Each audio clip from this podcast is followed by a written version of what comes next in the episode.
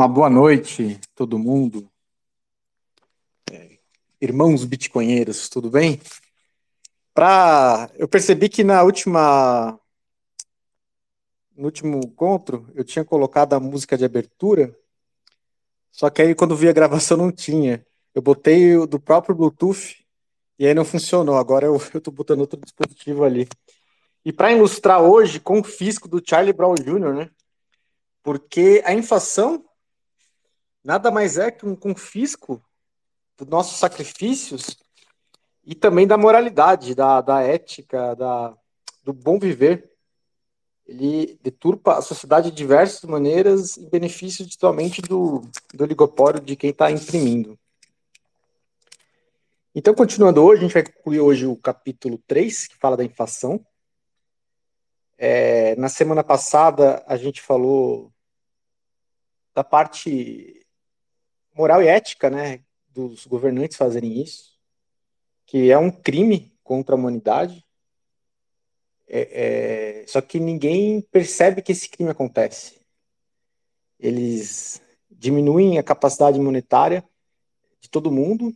Ao distorcer também a moeda, eles prejudicam a confiança na economia, acabam tendo menos, menos geração de riqueza na economia e também botam os ativos reais ficando preços absurdos, né? E tem aquela efeito secundário de, por exemplo, o móvel, por ser mais escasso, ele absorveu muito, muito do prêmio monetário. E hoje quem é jovem, é, mesmo bem formado, tem praticamente esperança nenhuma de conseguir ter um móvel próprio. Isso é muito triste. Sendo que acho que na geração dos nossos pais e avós, qualquer trabalhador operário poucos tempo depois de casado já tinha sua casa. E muitas vezes a mulher nem trabalhava, né? É a mudança dos tempos, e, e essa mudança foi justamente também a questão do, da inflação, que diminuiu a, a, a quantidade de, de, de, remuneração que o trabalhador recebe, e, por outro lado, piorou, deixando os imóveis muito caros. Mas continuando agora sobre a inflação de preços e poder de compra, ele traz uma parte do Evangelho de Lucas. É, então o Senhor lhe disse: Vocês, fariseus, limpam o exterior do copo e do prato, mas interiormente estão cheios de ganância e de maldade, insensatos. Quem fez o exterior não fez também o interior? Pergunta, né? E e Jesus aqui repreendeu os fariseus pela sua hipocrisia, né? Que eles ficavam arrotando virtude, demonstrando virtude e criticando os outros, e para eles é, não, não, tinha regras. Né? Eles tinham extrema, várias regras de condutas que eles colocavam, ditas por eles que era por Deus. Eles pregavam isso, eles mantinham uma aparência muito forte, só que não praticavam isso na sua vida e por dentro estavam sujos, né? Engraçado que. E, e vamos lá, cagando regra para a vida dos outros, né? Que era a, a vida do fariseu na época. Né? É muito semelhante à classe política que a gente acaba também vendo hoje, de certa forma. Porque o poder religioso sempre foi usado também como uma forma de poder político para para fazer que a pessoa se obedecesse ela com um argumento de que era de ordem superior ele botava sua vontade humana de, de, de, de reinar assim e, botava esse argumento aí, né? Esse, esse as. E perceba que Cristo, ele era gentil, amoroso com todo mundo. Com prostitutas, cobradores de impostos, ele, com ladrões. Ele mesmo falava né, que ele veio para os pecadores, não para os sãos. Né? Os sãos não precisavam dele, né? Ele veio para quem estava com problemas, né? para para melhorar. Só que quando ele via um fariseu, ele ficava doido. ele era contundente, ele era, era tipo assim, palavras duras, ele não poupava palavras com o fariseu. E a única vez, inclusive, que Jesus não foi assim, que assim, Jesus era totalmente voluntarista. Ele só, ele falava, se você quiser me seguir, me segue, né? Se você quiser se converter, se converta. Se quiser viver no pecado, viva, né? O que você plantar, você vai colher, né? Ele, ele, ele deixava cada alma decidir.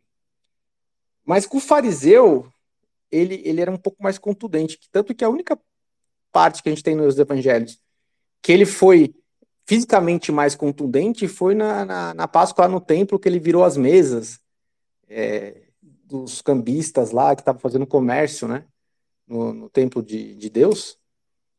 E aí no grupo do bate-papo lá do, do Telegram até fez uma analogia hoje com os maximalistas.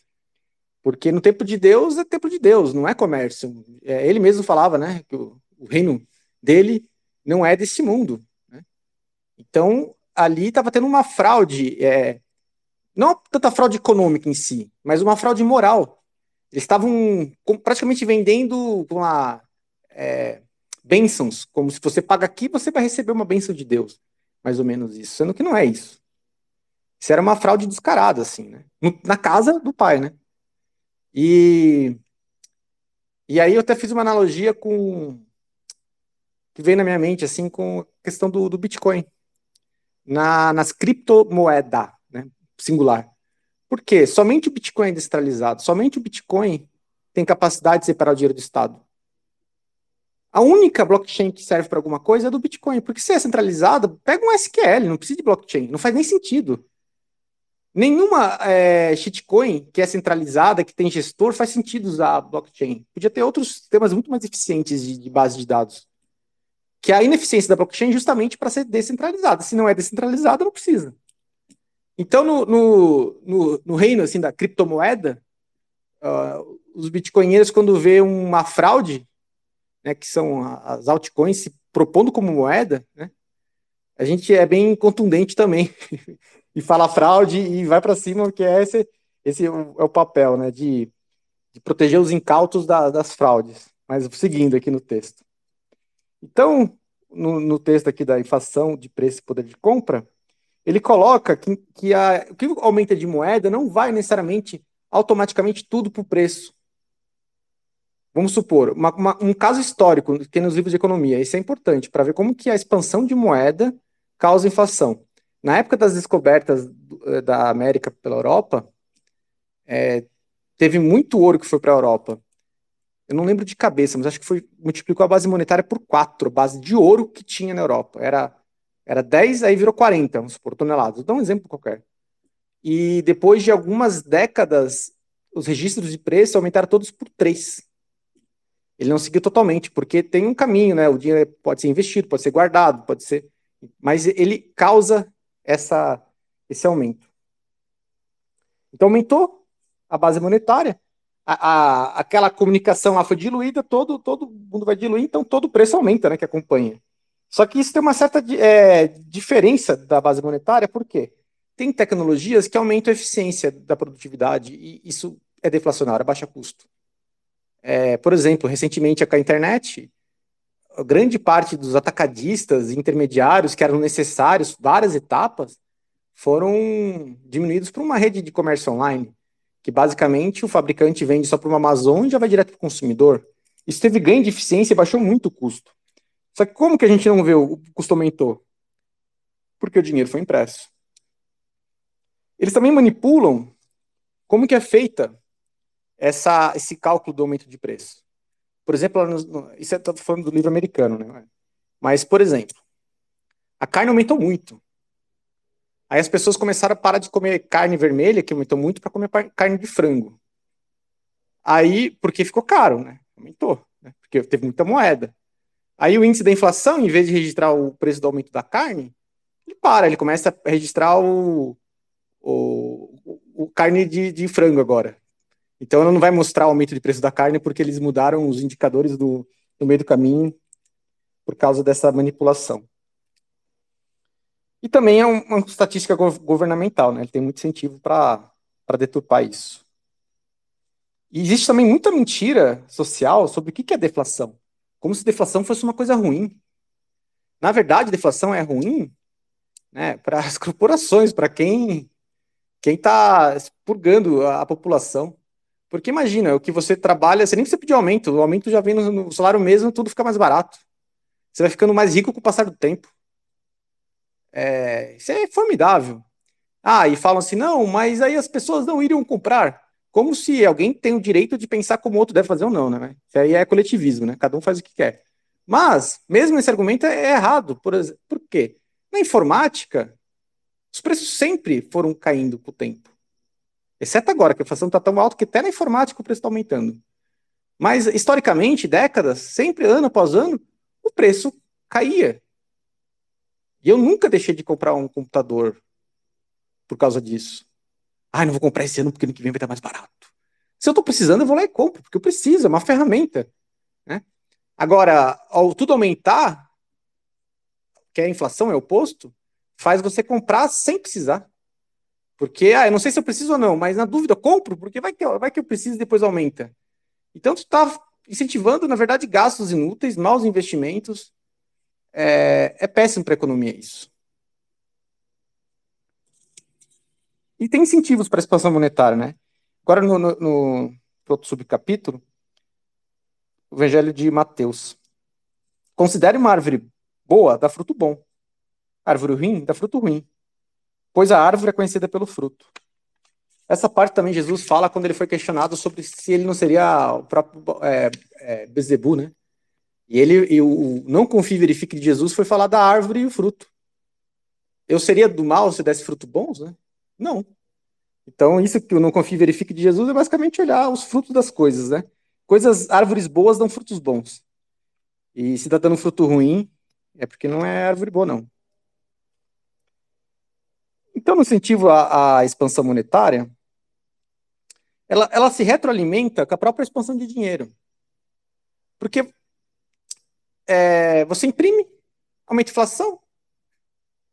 Né? A inflação aumentando faz você ter que, talvez, mexer nos juros, aí quebra, aí imprime mais um monte para restabelecer a economia, né? porque é os incentivos da democracia, né? você sempre é, ter esse, esse discurso do social, mas na verdade é tudo para. Falam que é para o social, mas na verdade só prejudica o social e só melhora os oligopólios e os cartéis bancários. Né? E tem essa parte da, de que separou o dinheiro da reserva de valor, faz que todo mundo, quando pega dinheiro, é um pouco batata quente. Claro, com uma inflação de 1, 2, 3, 5%, você não vai comprar no mesmo dia, talvez no mesmo mês. Mas, poxa, eu conheço pessoas assim que ela tem dificuldade de ter dinheiro na conta. Se tem qualquer, ela faz um trabalho que ganha um pouco mais e está na conta o dinheiro, ela acha um motivo para gastar, ela inventa, assim, é inacreditável.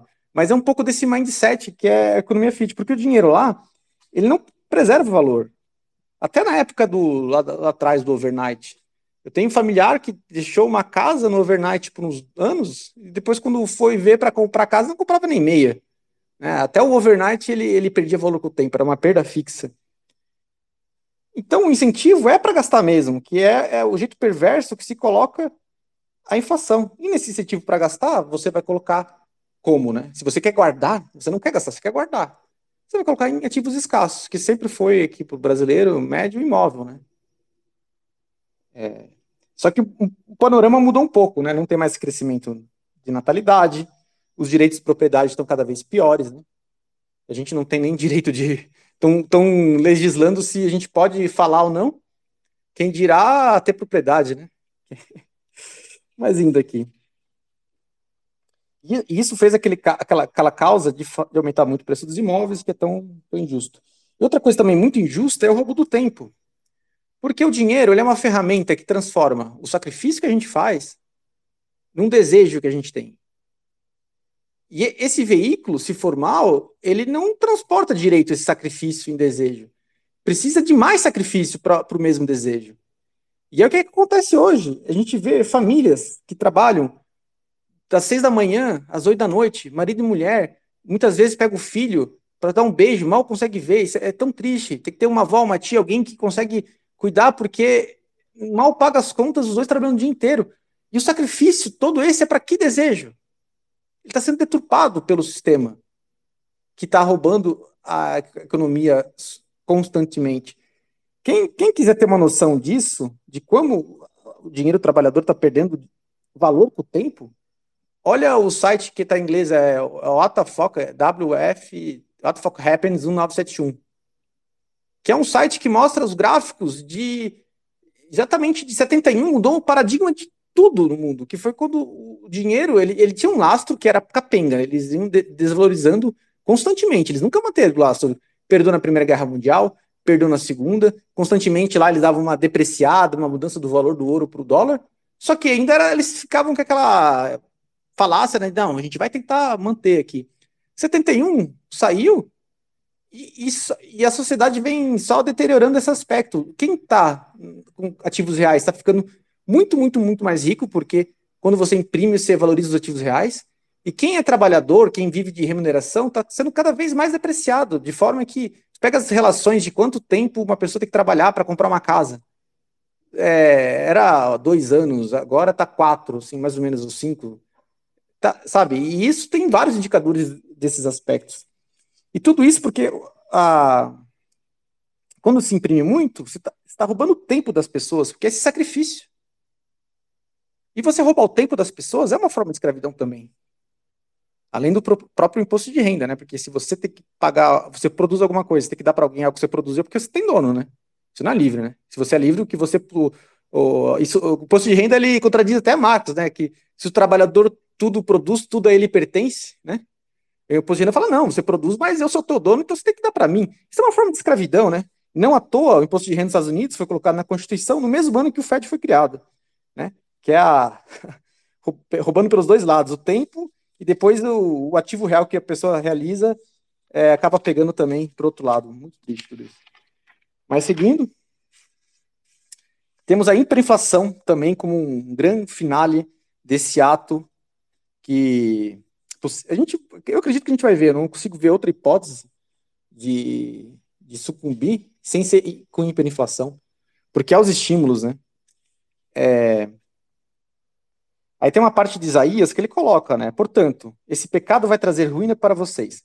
Isaías, só lembrar, o Isaías, contexto, Isaías estava alertando o povo de Israel e o povo de Judá, lá em 700, 800 antes de, Cristo, é 740 aqui, que a sociedade estava muito deteriorada, estava muito, vamos lá, progressista, assim, estava oba-oba, não tinha nenhum valor moral e ético. Então, vários profetas foram falar para aquela sociedade para eles tomar cuidado, porque senão ia acontecer coisa ruim, como realmente o reino de Judá e Israel acabou se, se, é, sendo dizimado, né? Ele avisou assim, ó, abre aspas, portanto, esse pecado vai trazer a ruína para vocês. Ele será como uma brecha que vai se abrindo num muro alto. De repente, o muro desmorona e cai no chão. Essa analogia é uma analogia mais ou menos como uma barreira, né? Uma represa. Tem um trinquinho ali. Você vê uma aguinha saindo, mas aquilo lá já está todo por dentro contaminado e é só uma questão de tempo para tudo sucumbir. E, e, essa analogia é muito perfeita que a gente vê hoje no, no, no que está acontecendo com o sistema Fiat. Eu, eu não tenho dúvida nenhuma que tudo já, já meio que sucumbiu. Uma questão de tempo, a espiral de dívida e ainda outras questões também, meu. Mas vamos lá. É, a inflação tem consequências também negativas, né? Ele prejudica a poupança. Então a pessoa não poupa. Mas a gente está falando, repetindo o que já acabou falando. E, ah, um critério que se fala também de hiperinflação, a hiperinflação é aumenta 50% mais no mês, né? É, então, assim, a Argentina, 100% ao ano, não é hiperinflação, porque 100% ao ano está dando, sei lá, 8 ao mês, né? Mais ou menos, 7. Então, é, só que esse critério de hiperinflação já é totalmente a perda total de, de, de capacidade do, do, dinheiro e da confiança. Né? É, o, os Estados Unidos, ele, apesar de imprimir bastante, ele conseguiu segurar um pouco a questão da, da, da inflação por causa, primeiro, ganho de produtividade, segundo, o ganho de, de, demanda do resto do mundo, que o efeito rede do, dos Estados Unidos foi aumentando à medida que a internet aumentava, todo mundo começava a comercializar mais, então teve esse aumento do, do efeito rede.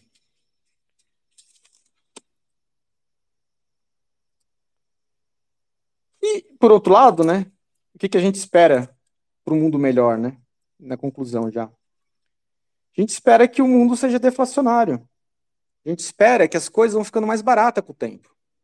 Que a gente não precisa ficar preocupando em, em achar ação, ver balanço desses fraudadores de contábeis que ficam fazendo picaretagem. Que não precisa ficar financiando é, com títulos de dívida justamente quem, quem é o inimigo da liberdade. A gente só precisa pegar o dinheiro do fruto do nosso trabalho e armazená-lo. Até o momento que esse sacrifício, que foi o nosso trabalho que a gente fez, vai se converter num desejo. E como o veículo é bom, a gente vai precisar fazer menos sacrifícios e possivelmente grandes desejos. Né? É o que a gente espera para um bom mundo, que isso seja com todo mundo, com toda a sociedade. Porque o padrão Bitcoin é isso: é todo mundo ter esse mesmo veículo que é melhor para conseguir viver melhor. Bem, era este o resumo de hoje. É... Foi muito legal, né? Vou dar um aviso aqui para quem está ouvindo. Não sei se você sabe, a maioria sabe, né? Tem um grupo no Telegram chamado Evangelho é, BTC. E lá, é, agora a gente botou um comentário. Eu vou até fazer o comentário, vou fazer uma pergunta aqui que eu deixei lá no, nos comentários.